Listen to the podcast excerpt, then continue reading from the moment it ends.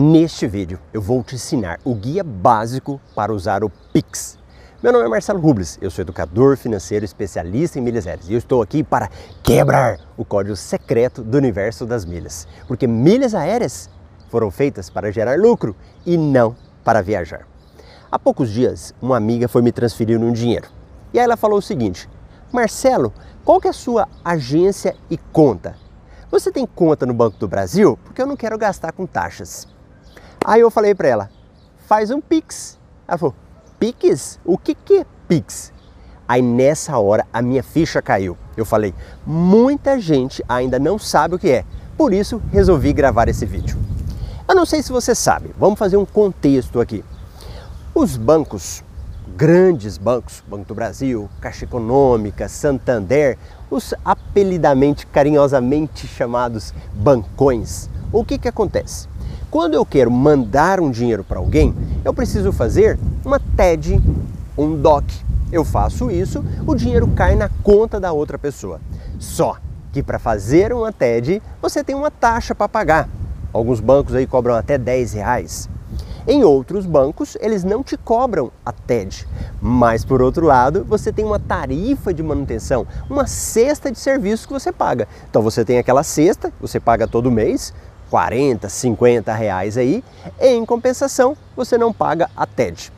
Pensa comigo, se uma pessoa aí faz umas 10 transferências por 10 reais, 100 reais.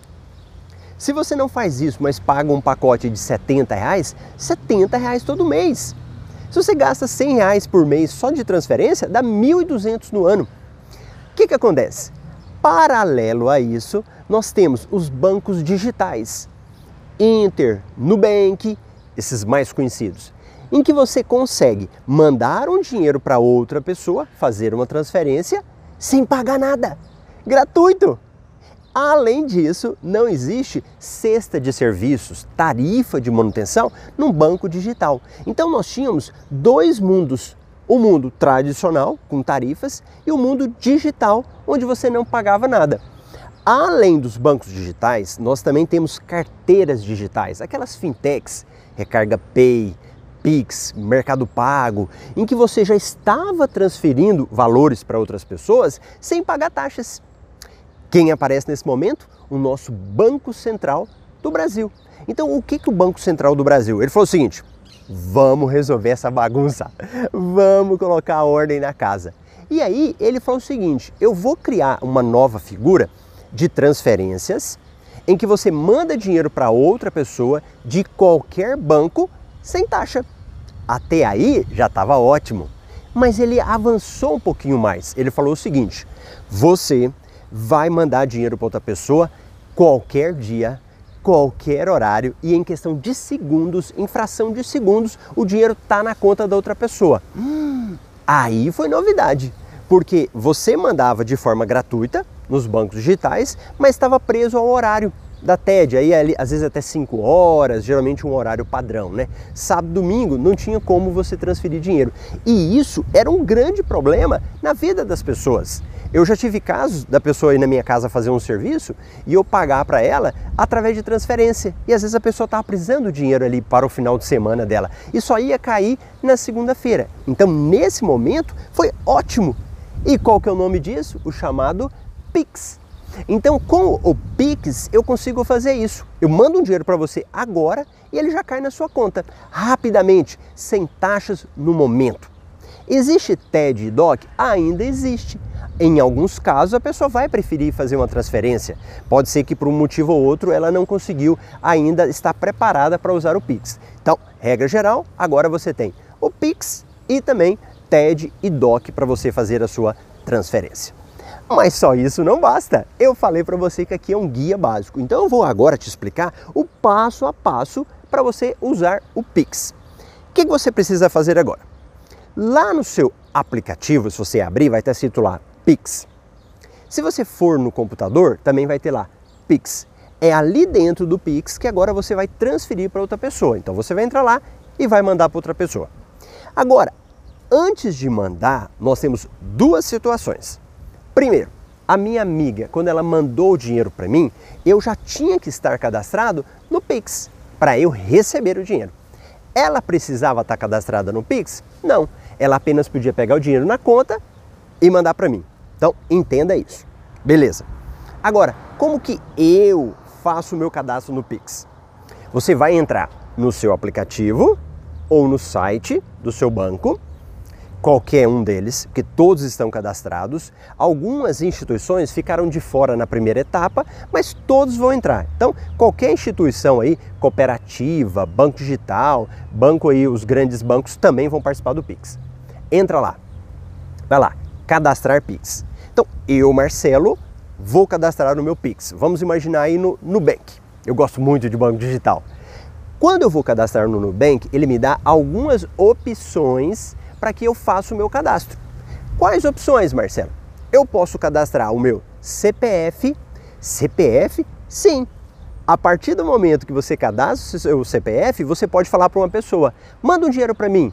Aí a pessoa vai falar assim: o que, que eu mando para você? Só o CPF. Não precisa você falar agência, conta, não tem nada daqui. Só o CPF. Então eu vou lá no meu Pix, cadastro meu CPF. Outra forma também, telefone você pode pegar o seu telefone e cadastrar no Pix. A partir de agora, uma pessoa pega o seu telefone e manda para você. Resolvido. Terceira forma que você pode fazer por e-mail. Então você pega, dá o seu, coloca seu e-mail lá no cadastro do Pix, né? Vai ser tal e-mail, passa para uma pessoa, ela manda o dinheiro, cai na sua conta. Beleza. E nós temos também chaves aleatórias. O que é uma chave aleatória? Quando a pessoa for te mandar o dinheiro, né, que você já fez o seu cadastro, você não vai informar um desses dados. Vai que você fica com medo, né? Pô, vou dar meu CPF, vou dar meu telefone. Então, o sistema vai gerar um código para você, que é uma chave aleatória com números, letras, e aí a pessoa transfere o dinheiro para você. Pronto, você já fez o seu cadastramento no Pix. Então, quando alguém quer mandar um dinheiro para você, basta você informar uma desses dados para ela. São chamados chaves. Então, você dá a sua chave ela manda para você. Então, beleza. Agora pensa aqui. A pessoa quer mandar o dinheiro para você. Ela precisa estar cadastrada no Pix? Ela tem que ter o Pix dela? Não. Basta ela ter o seu Pix, a sua chave para ela te mandar. Só que alguns bancos estão meio safadinhos. Em que sentido? Eles estão obrigando a pessoa primeiro a se cadastrar para depois transferir. Isso é errado porque não há necessidade. Vamos imaginar, por exemplo, eu, Marcelo, é, eu sou especialista em milhas aéreas, eu trabalho com isso o tempo todo, então eu tenho conta em vários bancos, em bancos digitais, em bancos tradicionais. Então vamos imaginar que o Bradesco, eu não cadastrei o Pix meu, mas eu quero mandar um dinheiro que está na minha conta para uma pessoa. Eu vou lá, Pix, ponho lá enviar dinheiro, coloco telefone, e-mail ou CPF da pessoa e mandei para ela, bonitinho. Só que eu já entrei em alguns bancos, e eu não vou falar para o banco não ficar com raiva de mim, que na hora que eu fui transferir o dinheiro, ele falou: faça o seu cadastro. Aí tá errado, não precisa disso. Então fique atento a isso, tá bom? Quando o banco te obrigar e você não quer, não precisa fazer. Beleza. Então acontece, fiz o meu cadastro do Pix, vou agora fazer transferências e aí eu vou ter que ter alguns cuidados. Por quê? O Pix é um sistema que ele vai cada vez mais ampliar. Então ele começou nessa fase, mas ele vai oferecer outros serviços também. Um exemplo, QR Code. Eu vou ter como fazer transferências para outras pessoas através do QR Code. Então eu chego lá, o que é o QR Code? É aquele código, né? Então a pessoa, você vai no estabelecimento, ele tem um QR Code dele. Você vai pegar o seu aplicativo do celular, vai em Pix, aponta para lá, puff, transferir o dinheiro para ela.